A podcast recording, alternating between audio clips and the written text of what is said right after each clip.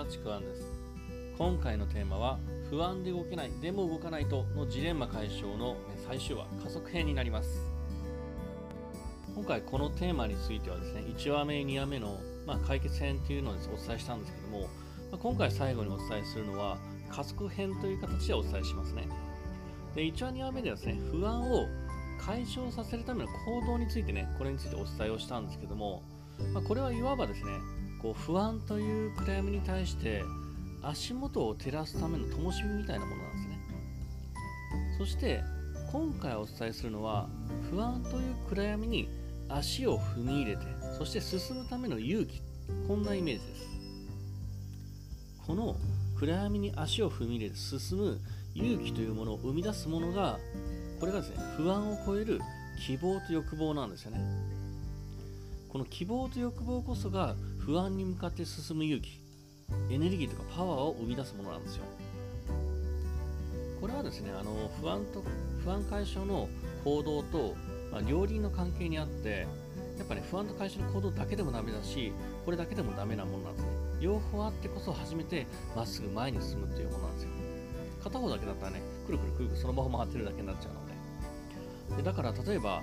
不安解消の行動をしててもなんかこういざ不安に向かおうとするときになんか勇気が出ないエネルギーが足りないなんかパワーが足りないっていう時ってあるんですよね。不安に対する対処もできるそういう自信もあるのについたのに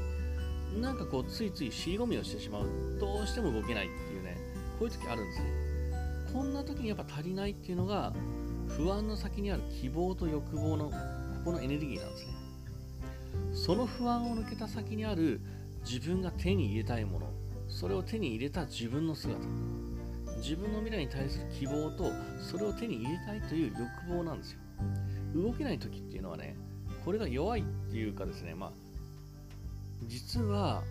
希望や欲望に目を向けていなくてですね反対側の不安や恐怖ばかりにこう目を向けてるフォーカスしてるような状態なんですね。例えばこんな感じです。憧れの生活が欲しい。手に入れたい。でも動くのは怖い。なぜこんなにも怖いんだろう？なんでこんなにも不安なんだろう？どうすれば不安解消できるんだろう、まあ、こんな思考パターンなんですけどもこれ分かりますよね？なんかこう希望や欲望に目を向けた途端にくるっと回り右右をして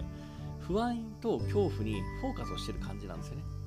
こんな風に不安や恐怖に目を凝らしてもそこを探ろうとしても実はそこに解決策はないんですよね。それを解決させるのが1話2話で伝えた不安解消の行動を粛々と重ねるっていう方法だけなんですけどもただいくらこう足元を照らす灯火を持っていてもこんな風に後ろ向きに暗闇に歩を進めるのってもう怖くて当たり前なんですよね。後ろ向きにこう普通の道を歩くのって怖いと思うんですよ。これ違うんですよね。見るべき方向は暗闇の先の希望と欲望の方なんですよ。前を向けなんですよね。後ろ向いてるばかりじゃ進む進むことはできないです。いくらいいものを持ってても解決する自信があっても後ろ向きには人は進めないです。怖くても不安でもそれが欲しいかどうか怖くても欲しいと言い続けること暗闇を歩く灯火は手にしたあとは暗闇の先の未来に向かって歩くだけなんですよね。なんかこういうふうに言うとねあのついにこう精神論的な言い方にもなってしまったんですけどもこの未来の希望や欲望ってもうね欲しい未来に対してアンカーを打ち込むようなものなんですね。このアンカーを打ち込むことでこの未来とつながって未来と今の自分がつながってエネルギーって生まれてくるんですよ。でアンカーを打ち込むにはあのできるだけ自分の未来を具体的に臨場感を持って何度も何度もね繰り返し想像していくことなんですよね。例えばこう未来の自分の姿未来のいる場所周りにいる人付き合ってる人家族そして聞こえてくる声仲間と話してる家族と話してる自分の言葉声感じる温度とか食感感情とかそして匂いとかもそう。もう想像だけでいいんですよね。想像でできるだけ今見ている今聞こえてる今感じてると本当に錯覚するぐらい妄想でいいんですよ。これを想像を繰り返すことなんですね。でこれって一度でできなくてもいいんですよ。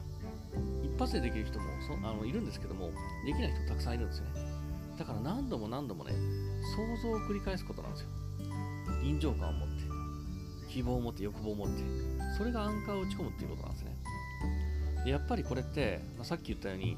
いやなんかそんな未来想像できないっていう人もねやっぱ一定数いるんですよね。でなんでかっていうとやっぱりこの未来のそのアンカーを打ち込む場所って人によって硬さ違うんですよね。岩のように硬いかもしれないですよ。で岩のように硬いとやっぱり何度も何度も打ちつける必要があるんですね。そういう時こそやっぱり一度で諦めるんじゃなくて何度も何度も繰り返し時間をかけて何度もアンカーを打ち込んでいっていくっていう行為が必要になってくるんですね。一度や二度では打ち込めないのは当然なんですよ。だからこれは繰り返し繰り返しちょっとずつですね。本当にミリ単位でも打ち込んでいくようなそんな感じなんですね。まあ、これね、あのー、このアンカー打ち込む方法もそうなんですけども、今回この全3話でこの伝えた方法っていうのは、あのー、粛々と積み重ねていって初めて効果が出てくるものなんですね。あの不安解消する行動もそう、このアンカーを未来に対するアンカーを打ち込む行動もそうなんですよね。一度や二度数回とか数十回程度でできない動けないっていうふうに諦める人が実は結構多いんですよね。そして他に方法はないのかっていうふうに他の何か新しい方法とか違う方法に目移りをしていってですね。で結局なんかいろいろ私やったけどどれも効果がないんですよねなんていうふうに言うんですけども。正直それってあの言い換えれば、えー、どれも中途半端に表面だけやったけど効果ないんですよね。っていうふうに言ってるのと同じなんですね。中途半端にやってるんだからそれ効果がなくて当たり前なんですよ。一度や二度やりました。でも全然これ私に合わないんですよね。効果ないんですよね。あるわけがないんですよ。だってほぼやってないのと一緒なんで。積み重ねることなんですよだけどこう不安で動けない人ほどやっぱりこうその状態早く抜けたいので即効性をね求めてしまいがちなんですよね。これすごくわかるんですけどもでも実はこんな風にこう積み重ねていくことが一番の近道だったりするんですよね。これをですねあのぜひ忘れないでほしいんですね。あの今回伝えた不安で動けないこの音声の第全3話なんですけども本当にこれをね焦らずじっくり取り組むことで本当に動けるようになります。だからもう動けないっていうずっと悩んでいるんであれば本当にこれをですね粛々と時間をかけてもいいので積み重ねてみてください。これを積み重ねることで未来って本当に変わっていきます。ぜひ、えー、参考にしてくださいではですね、今回ですね、不安で動けない、でも動かないとのジレンマ解消ということで、えー、まあ1話、2話、3話、もうこの家族編で、えー、以上になります。もしよければですね、いいねとかフォロー、えー、コメントいただければ嬉しいです。またですね、あの説明欄の方に僕の自己紹介、えー、これ音声もありますので、ぜひどうぞ。もう一つですね、あのー、今やってる無料のレクチャー、えー、脱社畜自由へのロードマップっていうですね、あの、好評のレクチャーもありますので、そちらまだ受け取ってない方はですね、あのぜひ受け取ってください。こちらも、えー、かなりいいレクチャーになってますので、おすすめです。では、最後までありがとうございました。ちくわんでした。